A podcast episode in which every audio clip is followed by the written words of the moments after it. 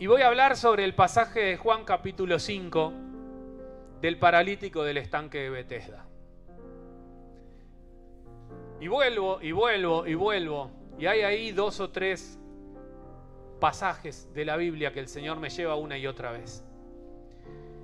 Y para esta mañana volvimos ahí. Y yo voy a hablar de algunas, voy a hacer referencia a algunas palabras puntuales para que las tengas presente. Primero en el, en el estanque había un paralítico. Para ser paralítico sufriste una parálisis. Una parálisis es un estancamiento y es muy coincidente que este hombre estaba en un estanque. Y esas son las palabras que me llevó a revolver el espíritu con esto. Y yo no quiero caer en lo de lo del milagro. Yo no te voy a hablar hoy del milagro sobrenatural que Dios va a hacer en tu vida. Dios no va a hacer ningún milagro sobrenatural en tu vida hoy. ¿Ya? Si esa era tu expectativa, te la seteo, te pinché el globo, te, te puse en la silla de nuevo y volvimos. Estamos acá. Yo hoy quiero hablar a aquellos que se sienten estancados. Aquellos que en algún área de su vida están paralizados. Están en un estanque. Y esto puede ser en alguna circunstancia puntual que estés viviendo. Esto puede ser en algún lugar de tu vida Puede ser tu trabajo, puede ser hasta tu iglesia, puede ser tu casa, puede ser un lugar concreto. Puede ser una etapa de tu vida que es algo paralizado, algo estancado. Puede ser que estés en una relación estancada. Y guarda, no vengan ahora todos así, el Señor me habló, me tengo que divorciar. No, no, no va por ahí. Pero la relación con tus padres, la relación con tus hijos, la relación con tu pastor, la relación con tu líder, la relación con tu jefe, la relación con tu cónyuge, hay una relación que puede estar trabada, que puede estar paralizada, estancada. Quizás es un hábito en el que estás, una conducta en la que estás estancado ahí, no podés resolverlo, no terminás de dar vuelta el capítulo. No sé cuál es, pero sí seguramente el Espíritu Santo ya te está llevando a qué es lo que hay estancado en tu vida. Y si no, empezá a abrir tus oídos espirituales porque el Espíritu Santo en esta mañana te quiere mostrar dónde está el estancamiento, dónde está la parálisis, porque en esta mañana quiere empezar a trabajar sobre eso justamente. Esta situación que vino a tu mente, esto que el Espíritu Santo te reveló, te va a estar revelando, ya se te hizo una costumbre, ya es parte de tu vida, ya es algo común. Hoy estamos hablando a raíz de, bueno, este, esta enfermedad, virus o lo que fuere, de la nueva realidad, de la nueva normalidad. Y esto que está estancado en tu vida ya pasó a ser una normalidad. Ya pasó a ser parte de tu normalidad y lo ves como, bueno, es así. Como común, como normal, como, como que no está tan mal. Pero déjame decirte que está mal. Déjame decirte que eso que está sin resolver se tiene que resolver. Y tengo dos malas noticias para darte respecto a esa situación. La primera es que esto sucede no por agentes externos. Paralizado donde estás paralizado, estancado donde estás estancado, no es por un agente externo. Así que si no es externo, caramba, está en casa. Es algo interno. y no está paralizado por otra cosa, esta es la segunda mala noticia, que por un sistema de pensamiento. Perdón, pará, pero ya hablamos de pensamientos hace unos domingos atrás, ¿no? Y ahí el Señor me llevó a concatenar. El estancamiento se produce por tu sistema de pensamiento. Estás donde estás por tu manera de pensar. Y no me quiero adelantar, porque ya te terminaría, pero no me quiero saltear nada.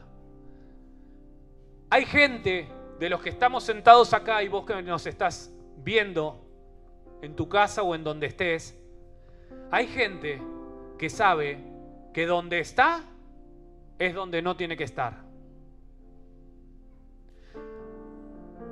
No me refiero a que mañana todos se vayan de la casa, no me refiero a que mañana todos renuncien del trabajo, no, o sí, porque eso el Espíritu Santo te lo va a revelar.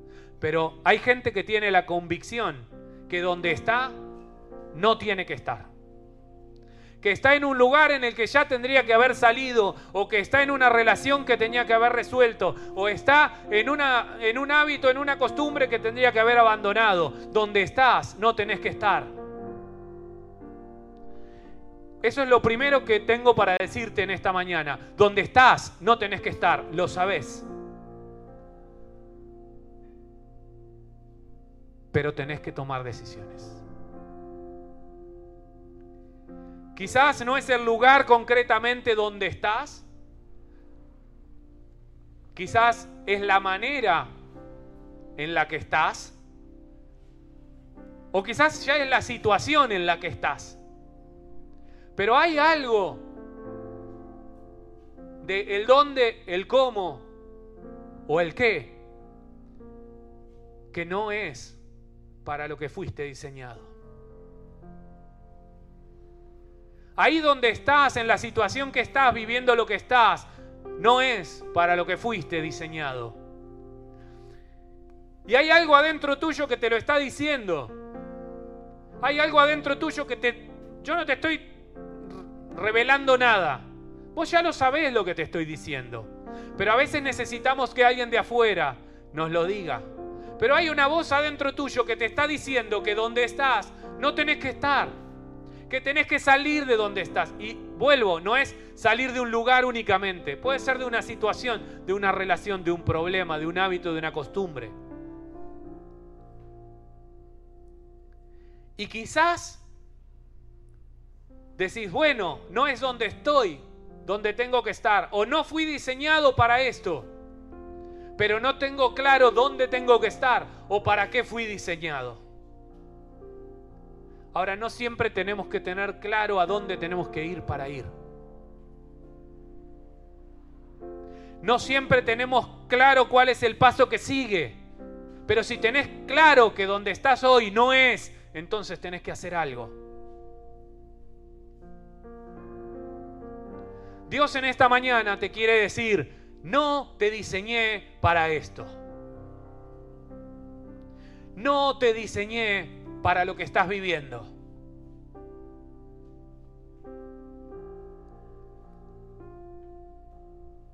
Me llevó a analizar el estanque. Quizás lo leíste mil veces, quizás ya fuiste, analizaste, leíste y no te voy a dar ninguna novedad. Pero ¿qué es un estanque sino un lugar de agua estancada? El estanque es un lugar que se construye para juntar agua de lluvia. Y en algunas ocasiones se usaba para que a través de una especie de canaletas pueda llegar agua a algún otro lugar. Pero era agua estancada. Era agua que se acumulaba de manera natural con la lluvia y quedaba ahí hasta que llovía de nuevo y se acumulaba un poco más.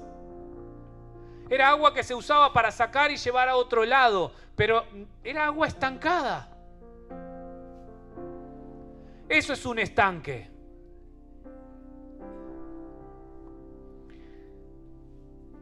Este puntualmente, y les voy a leer el pasaje porque ya me fui.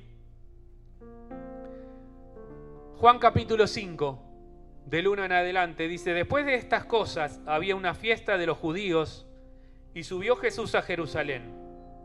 Y hay en Jerusalén, cerca de la puerta de las ovejas, un estanque llamado en hebreo Betesda, el cual tiene cinco pórticos. En estos yacía una multitud de enfermos, ciegos, cojos y paralíticos que esperaban el movimiento del agua. Porque un ángel descendía de tiempo en tiempo al estanque y agitaba el agua, y el que primero descendía al estanque después del movimiento del agua quedaba sano de cualquier enfermedad que tuviese. Y había allí un hombre que hacía 38 años que estaba enfermo. Cuando Jesús lo vio acostado y supo que llevaba ahí mucho tiempo, le dijo, ¿quieres ser sano? Señor, le respondió el enfermo, no tengo quien me meta en el estanque cuando el agua se agita y entre tanto que yo voy, otro desciende antes que yo. Jesús le dijo, levántate, toma tu lecho y anda. Y al instante aquel hombre fue sanado y tomó su lecho y anduvo. Y era día de reposo. Voy a leer hasta ahí. La historia sigue. Pero quiero volver al estanque. Este estanque era un estanque puntual que estaba cerca de la puerta de las ovejas. Y dije, ¿qué tiene que ver que esté cerca de la puerta de las ovejas? Y ahí empecé a revolver un poquito más.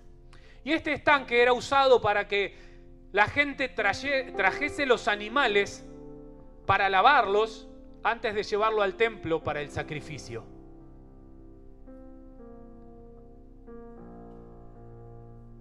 No aporta nada. No aporta nada más que un poco de contexto. Era un lugar sucio. Era un lugar donde lavaban animales. El animal que está en el campo tiene la propia suciedad del campo y venían y lo lavaban para llevarlo limpio al templo. Ovejas, cabras, bueyes. Y los animales no son muy prolijitos. No sé si has tenido alguna experiencia de estar en el campo, pero el animal hace sus necesidades en donde necesita, en el momento que tiene ganas y no anda mirando. Entonces ese era un lugar sucio, un lugar feo, un lugar con olor, un, lugar con mugre. Y ahí había un montón de gente enferma esperando. La gente pasaba días, tal vez semanas, tal vez meses, años, hasta 38 tenemos el ejemplo de este hombre ¿Haciendo qué? La gente estaba esperando. Esperando la oportunidad de que bajara el ángel, moviera el agua y llegara a ser el primero. Entonces yo me imagino la gente que estaba en los pórticos esperando. La ansiedad que se generaría la expectativa. Ahora era gente, éramos nosotros. No, eran ciegos.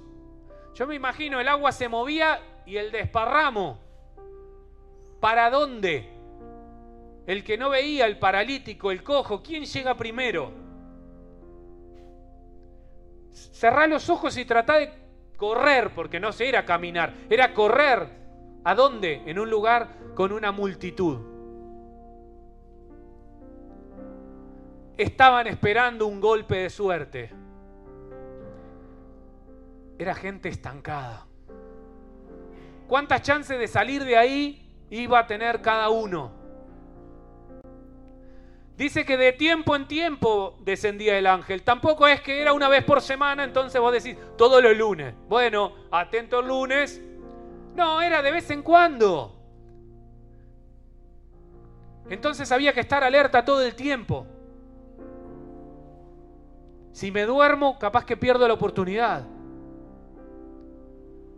Si voy al baño, capaz que pierdo la oportunidad. Estaban esperando algo muy incierto. Cuenta el pasaje que había un paralítico que hacía 38 años que estaba en el lugar. Yo pienso, para algunos de acá 38 años es toda su vida. Para otros es dos veces su vida. Para algunos un poco menos, pero es un montón de tiempo. Una persona 38 años en el lugar ya era parte del paisaje. Pero claro que sí, 38 años en el mismo lugar, paralítico, echado, me lo imagino. Tenía historias para contar, pero las que quisieras. Creo que era para ir a sentarse con el mate, a charlar con el paralítico, que te cuente, contame historias de acá, porque debe haber anécdotas infinitas. Era un tipo conocido del lugar. Era un tipo que, anda, a preguntarle al paralítico que seguramente lo vio. Che, ¿no lo viste a fulano? Y aquel seguro que lo vio.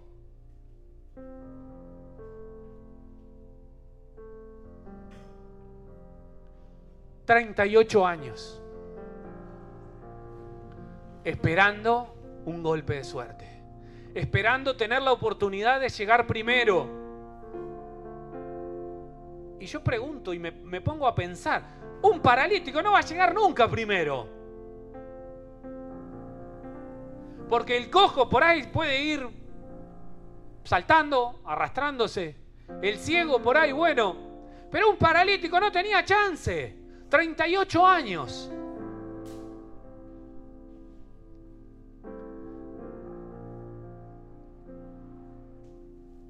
Busqué qué quería decir Bethesda.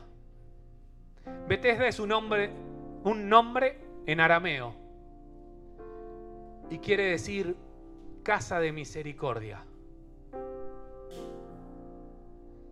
Ahora yo te hago una pregunta. Casa de misericordia, ¿qué es lo primero que se te viene a la cabeza? ¿No se te vino a la cabeza la iglesia? ¿No podemos considerar que la iglesia es una casa de misericordia? La casa de adoración. Pero mucha gente tiene el concepto de casa de misericordia. Ahora, pensemos en la iglesia entonces. En la iglesia hay gente. Wow, en el estanque también había gente. En la iglesia habemos gente por años esperando que nuestra vida cambie.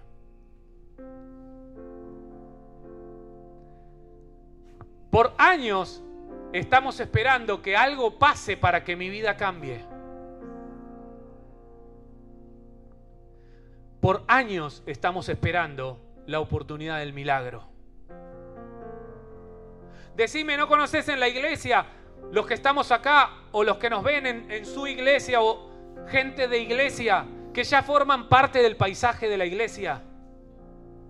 Que domingo a domingo vienen y se sientan y ocupan su lugar, o lo hacían por lo menos antes de esta nueva modalidad, que ahora ya ni siquiera ocupamos acá, lo ocupamos en casa.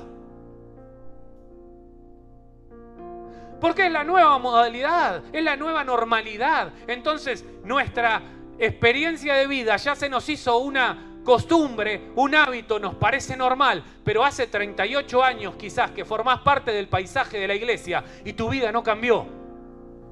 Y seguís ahí en el lugar donde el Espíritu Santo te reveló que estás estancado. Hay gente que viene a la iglesia esperando que alguien ore por mí. Pastor, me ora o porque va a venir tal o cual a predicar. Entonces tal vez. Una vez fue una iglesia, estuvimos en la reunión, tuvimos el culto, prediqué y cuando terminé viene una persona y me dice, pastor, no, pará, no soy pastor. Bueno, tenés una palabra para mí. ¿Qué estuviste haciendo todo el tiempo que estuvimos en, en la reunión? El Espíritu Santo no te habló porque vos querías que yo te diga algo que no tengo para decirte, porque querés escuchar a una persona que te diga algo puntual.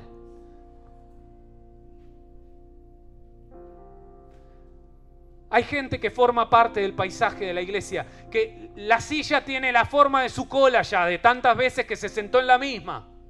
Pero su vida no cambió, porque está esperando algo externo, que venga un evento, que venga un predicador, que venga una campaña o que venga, vaya uno a saber qué, pero está estancada. Venís todos los domingos, durante meses, durante años, como el paralítico estuvo, pero no pasa nada. Porque no estás buscando lo que tenés que buscar, estás esperando que se mueva el agua.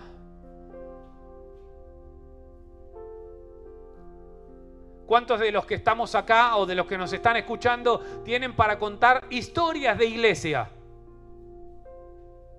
Anécdotas gente que pasó, que vino, que se fue, que volvió, el que no está más, el que tenemos para contar. ¿Cuántos te conocen ya que venís a la iglesia desde... Te conocen, te ven por el barrio, ah, él va a la iglesia. Pero si venís hace años, nos estamos transformando en parte del paisaje de la iglesia. Es como que entras y, uy, fulano no vino, uf. Casi que lo mismo que la maceta que estaba allá la sacaron. Es parte del paisaje. No, no podemos empezar porque falta fulano. Estamos esperando un algo externo es ya como, como una superstición santa, ¿no? Digo santa porque los cristianos no somos supersticiosos. Pero es como que eh, estamos esperando un algo para que mi vida cambie. Un algo para que entonces a partir de ahí todo va a cambiar. Queremos un resultado en nuestra vida sin un sacrificio. Hace unos días me encontré con una persona por la calle, acá en el barrio. ¿Te veo el domingo en la iglesia? Si Dios quiere. Pero claro que Dios quiere, el que no quiere eso es vos. Pero después queremos que Dios haga en mi vida. Pero ni siquiera tengo la voluntad de ir, la responsabilidad de ir. Otra persona me dijo un día, un día de estos me aparezco con la familia. ¡Wow! ¿Qué esperabas que dijera? ¿Qué momento va a ser? Pero dale, vení. Nunca vino. Pero un día de estos. Como que tuviésemos que hacer una fiesta porque un día de estos lo vamos a ver entrar.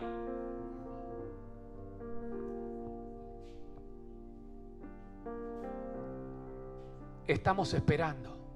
Vos que estás en casa, querés el resultado de Dios en tu vida sin el sacrificio de levantarte, tomarte el colectivo y venir. Y perdón que te lo diga así. Es más cómodo estar sentado en casa con el mate, preparando la comida o haciendo otras cosas, pero no le estás dedicando un tiempo exclusivo a Dios.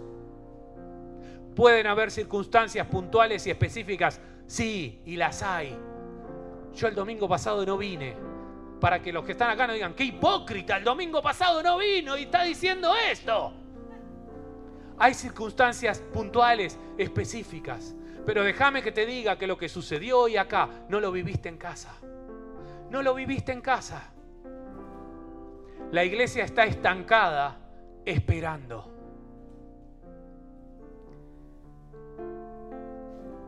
Mira lo que dice Juan 7, capítulo 38. El que cree en mí, de su interior correrán ríos de agua viva.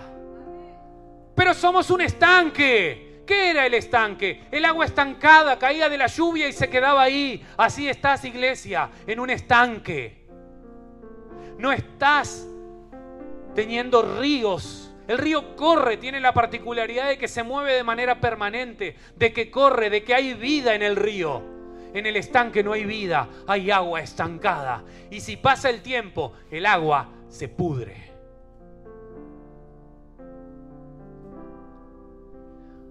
Hay una frase muy conocida por todos que dice, es mejor morir de pie que vivir de rodillas. Ay, ¿qué está diciendo? Si yo me arrodillo para orar. No, no se refiere a arrodillado orando. La iglesia está arrodillada esperando. Está arrodillada acostumbrada. Está arrodillada, doblegada por eso que te tiene estancado. No estás viviendo de pie, estás de rodillas. Pero no de rodillas en adoración, en oración y en clamor. Estás de rodillas doblegado por una situación.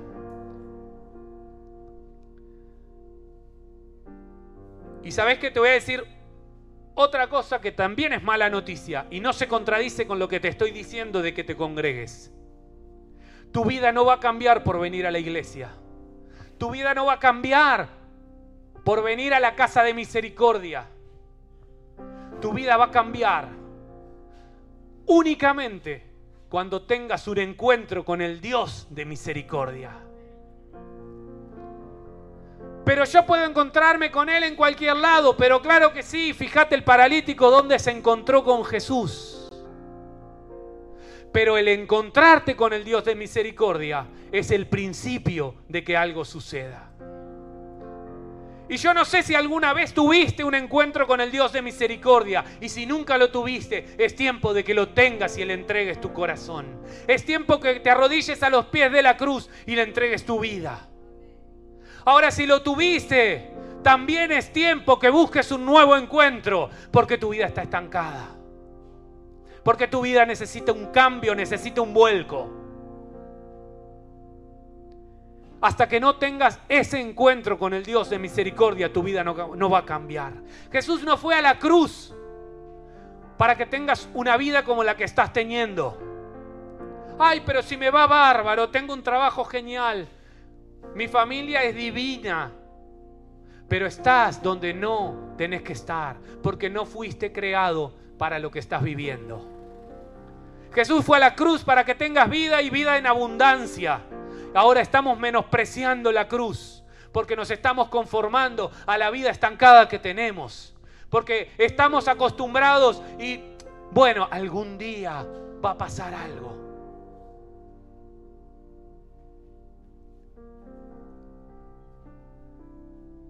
En la época del estanque tenían que encontrarse con Jesús. Y Jesús era un tipo que iba y venía, subía, bajaba, viajaba, se iba al monte, se iba en el barco. Jesús no paraba nunca. Era difícil encontrar a Jesús. Era difícil encontrarse con Jesús. Está bien, donde él estaba había mucha gente, así que si veías una multitud podrías suponer que era por ahí. Pero tenías que moverte, tenías que caminar. Jesús no paraba, no era, bueno, me, me siento a esperar, ya va a pasar por acá. Nosotros tenemos la ventaja de que después de Él vino el Espíritu Santo, de que lo tenemos al alcance de la mano, de que no hay más nada que esperar. Es cuestión de determinarte, de decidir a tener un encuentro con el Dios de misericordia. ¿Sabes de quién depende el encuentro? de vos. Depende de que vos te determines a tener ese encuentro. Porque no tenés que esperar a que Él pase. Él está. Él está esperando que vos decidas tener ese encuentro.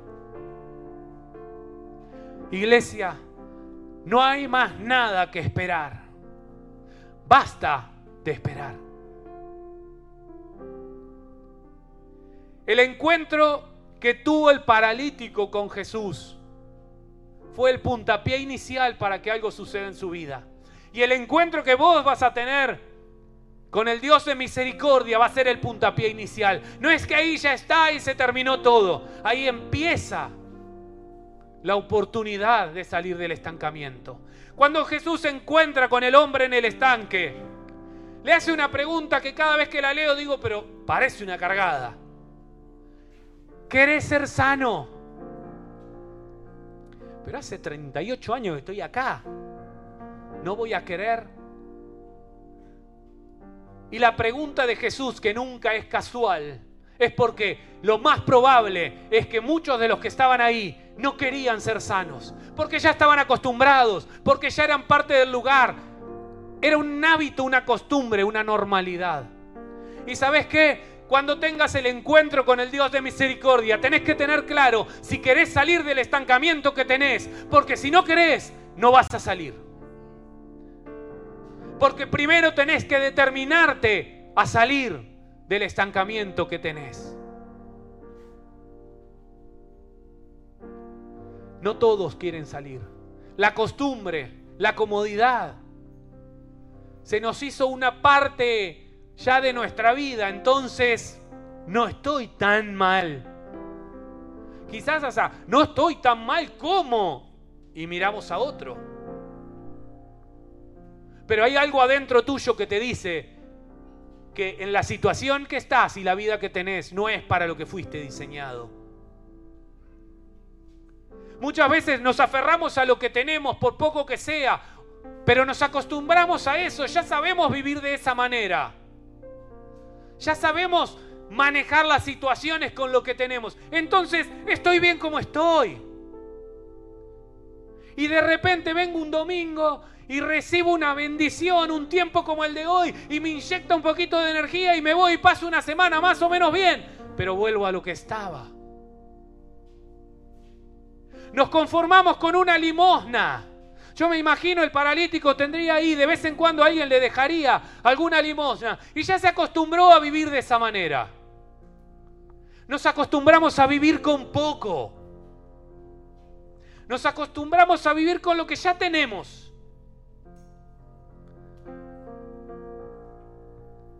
Hace unos domingos atrás fuimos ministrados sobre la parábola del hijo pródigo. Y wow, concatenando todo, ¿sabes qué me dijo Dios? Que necesitamos el efecto cerdo. Necesitamos revolcarnos entre los cerdos para determinarnos a salir del estanque. Wow, y lo pensaba el efecto cerdo. El hijo pródigo estuvo entre los cerdos ¿Y este paralítico dónde estuvo? ¿Dónde bañaban los animales? No distaba mucho. Necesitas tocar fondo para entender que necesitas un cambio en tu vida. ¿Sabes que el poder para poder cambiar lo tenés porque es algo que lo llevas adentro? Solamente te falta determinarte a cambiar determinarte a dar el paso, determinarte a salir del estanque. Y si no lo haces, quizás llegues a necesitar el efecto cerdo y a revolcarte en lo más bajo para dar vuelta a la página.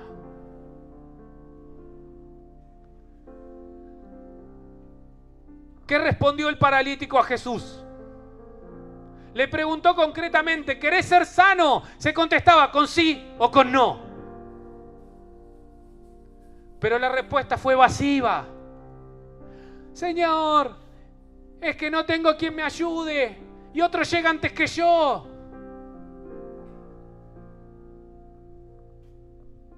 ¿Sabes qué le dijo? Nadie me ayuda y otros me lo impiden. ¿Sabes qué dijo el paralítico? La culpa es de otros. Estoy así por la culpa de los otros que corren más rápido. Y nadie me ayuda a mí. Es el pensamiento de la víctima.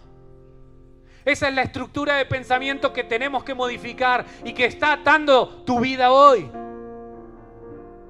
Estás estancado porque pensás como una víctima porque el problema está afuera. El problema está en que nadie me ayuda, en que otro llega primero, otro me gana, a nadie le importo. Seguramente vos y yo, la culpa es del pastor. O la culpa es de la iglesia, que no hace, que no mira, que no entiende, que no. Mi madre mi padre, mi hijo, mi cónyuge, mi jefe, el país. La culpa siempre es de otro. La culpa está siempre en otro lado. Pero Señor, ¿cómo voy a salir de la dificultad económica que tengo si mira el país? Hace un tiempo estábamos, yo estaba sentado donde está Gladys, ahí de ese lado. Era un miércoles y estábamos orando por la situación política de Argentina. Y el Espíritu Santo me dijo algo muy claro. Yo doblegué al faraón. Eso me quedó grabado. No sé cómo va a desenlazarse. De política no sé nada. Cuando hablo con Francisco me marea más. Pero sí sé que mi padre me ama y doblegó a Faraón. No importa tu situación económica, no importa la situación del país, el Padre doblegó al faraón.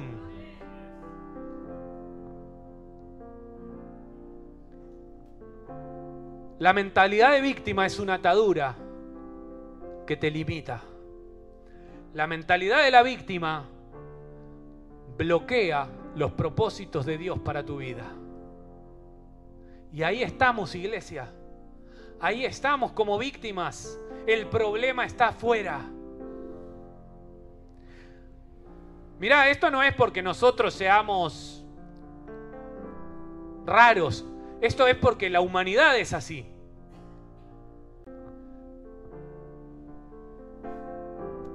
Dios, cuando lo encuentra a Adán, Adán le dice, la mujer que me diste. La pateó afuera, Adán. No se hizo cargo. Entonces Dios va a Eva, la serpiente que creaste. Adán y Eva pecaron por la culpa de Dios, no sabían eso.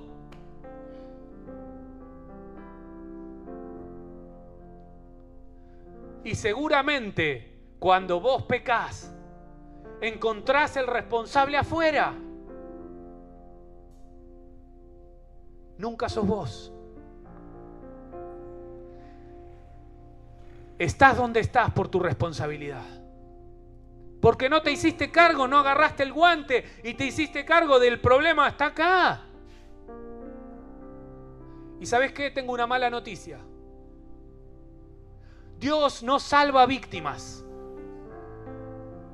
Dios no salva víctimas. Dios salva únicamente a pecadores arrepentidos que se hacen responsables. Y Dios no va a intervenir en la vida de víctimas, Dios va a intervenir en la vida de personas responsables que están dispuestos a salir del estanque. La mentalidad de víctima no tiene chance de cambiar. Hasta que no dejes de ver que el problema está afuera no vas a cambiar. Jesús llevó la cruz con mucha dignidad. Jesús podría haberte victimizado. Él no era el responsable. Él le dijo, Padre, si es posible, pasa de mí esta copa. Y cuando le dijo que no, entonces con mucha dignidad llevó la cruz. ¿Cómo estás llevando tu cruz? No, lo que pasa No menospreciemos la cruz y llevemos la nuestra. Para poder cambiar y salir del estanque hay que obedecer. Después de que el paralítico le respondiera evasivamente y pateándosela con la mentalidad de víctima, Jesús le dice, levántate, toma tu lecho y anda. Le dio una orden clara. Jesús activó al paralítico con una palabra, con dos palabras concretas. Levántate y anda.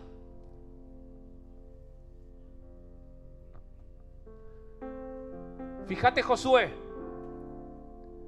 Josué pudo obedecer o quedarse lamentando la muerte de Moisés. Ahora Josué decidió dejar de lamentarse por la muerte de Moisés para cruzar el Jordán. Hace unos domingos atrás, o uno o dos, fuimos ministrados sobre la vida de José. Vaya si hubo injusticia en la vida de José. José se pudo quedar lamentando en cada una de esas injusticias u obedecer y cumplir los propósitos del Padre. Ahora yo quiero preguntarte, ¿qué vas a hacer vos a partir de hoy? Porque hoy tenés dos oportunidades. O reconocer qué es lo que está paralizado y salir en busca del encuentro con el Dios de misericordia o seguir formando parte del paisaje. ¿Por qué Jesús le dijo a este hombre, toma tu lecho? ¿Qué sentido tenía tomar esos cartones, una colchita o lo poco que tuviese? Mucha cosa no iba a tener el paralítico, si no podía hacer nada, era pasarlo lo mejor posible. Ahora, ¿por qué esa importancia del el lecho? El lecho era la identidad de este hombre. Era lo que lo identificaba como paralítico. Esa colchita ahí, ese cartoncito, esa almohadita, eso es mi lugar, es mi identidad. Era su sustento. Porque la gente sabía que ahí le tenía que dejar comida o, lo que fuere para que pudiese sobrevivir con lo poco que tenía. Era el lugar para la limosna, era lo que lo identificaba como una necesidad. Jesús le dijo, toma tu lecho y anda, porque era indispensable eliminar la posibilidad de volver atrás. Eliminar la posibilidad de dejarme la colchita por si me arrepiento y vuelvo. ¿Cuántas veces dejaste algo y volviste? ¿Cuántas veces? Yo lo hice. Una frase muy conocida dice que hay que quemar las naves. Y estuve averiguando a, qué hacía referencia. Seguro de historia le voy a errar, pero si no me equivoco fue Alejandro Magno, que cuando llegaron para una guerra, le dijo al ejército que quemaran las naves. Y después había dos opciones, o ganar la guerra o morir porque no tenían cómo volver, no tenían cómo salir. Necesitas quemar tus naves para no volver a lo anterior, para no volver a, lo viejo, para dos opciones, o gano la batalla, o salgo del estancamiento, o muero. Y yo no sé cuáles son tus naves. Hoy las naves son distintas. No sé cuál es tu lecho. Quizás tu lecho, tu nave es una aplicación en el celu, un contacto que tenés que eliminar para cortar una relación. Quizás tu nave que tenés que quemar es tu trabajo, porque Dios te está diciendo que salgas de ahí. Quizás es una relación que tenés que restaurar. Un hábito que tenés que dejar. No sé cuál es tu nave, cuál es tu lecho.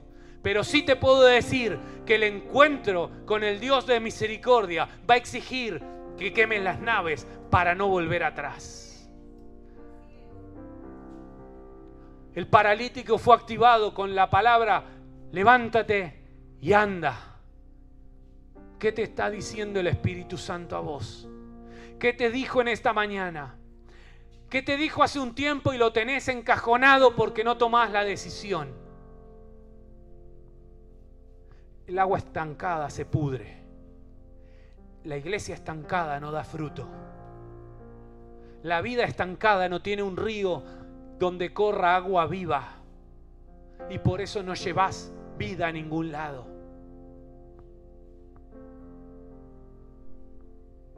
En esta mañana tenés que irte con la convicción de que necesitas un encuentro con el Dios de misericordia. Tu vida como está hasta hoy no va más necesita un encuentro con el Dios de misericordia. Y ahí donde estés, acá o en casa, cerrá tus ojos. Y con todo esto que el Espíritu Santo te habló sin duda. No sé dónde está tu vida paralizada. No sé dónde estás No sé cuáles son las naves que tenés que quemar, pero yo quiero pedirte que seas honesto con vos mismo, que dejes la mentalidad de víctima y que si realmente el Espíritu Santo te habló, empieces a pedirle que el Dios de misericordia tenga un encuentro con vos. Ese Dios de misericordia es tu Padre que te ama y que está con los brazos abiertos pero necesita que te acerques. En la época de Jesús, el paralítico necesitó que Jesús se acercara. Vos tenés que acercarte vos ahora. Depende de vos.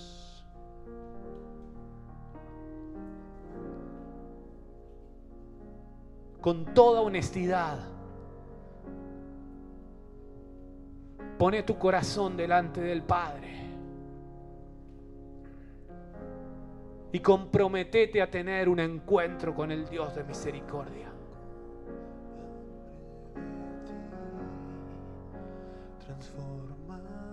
Basta del estancamiento. No fuiste creado para lo que estás viviendo. Hay propósitos de gloria en tu vida que no se están cumpliendo. Sabes, algo adentro tuyo ya te viene diciendo, no es esto, no es esto. Si no sabes para qué fuiste creado y cuál es tu propósito, búscalo. Pero no te conformes a la vida escasa.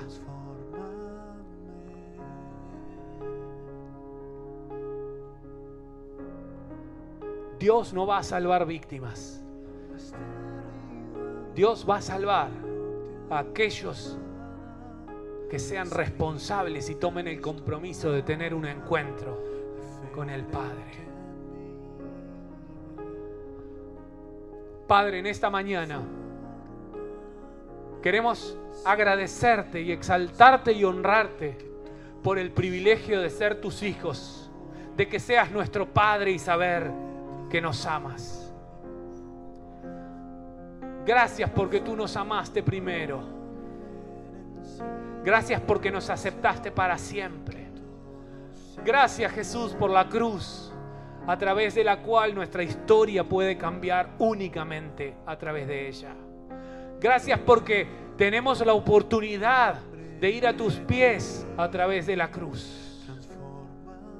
Y gracias porque nos das la oportunidad de tener un encuentro contigo que revierta nuestra vida para siempre. Que el Dios de misericordia tenga un encuentro con cada uno de nosotros. Es el anhelo de mi corazón. Gracias Padre por tu amor, por tu palabra, por la infinidad de oportunidades que nos das. Y porque en esta mañana fue revelado que depende pura, única y exclusivamente de nosotros el salir del estanque. Señor, estoy convencido que si salimos cada uno de nosotros del estanque en el que estamos, esta iglesia va a estar repleta. Si salimos cada uno de nosotros del estanque de la comodidad en la que decidimos vivir, la historia va a ser otra. Pero depende de mí, depende de vos. Señor, quiero pedirte que en cada corazón implantes el compromiso de buscar un encuentro con el Dios de misericordia. No depende de nadie más que de cada uno. Es individual como, es tu trato con nosotros. Señor, que hoy nos llevemos la semilla de esa necesidad de tener un encuentro contigo. Pero yo hace años que vengo a la iglesia. No importa el encuentro no es venir a ocupar una silla.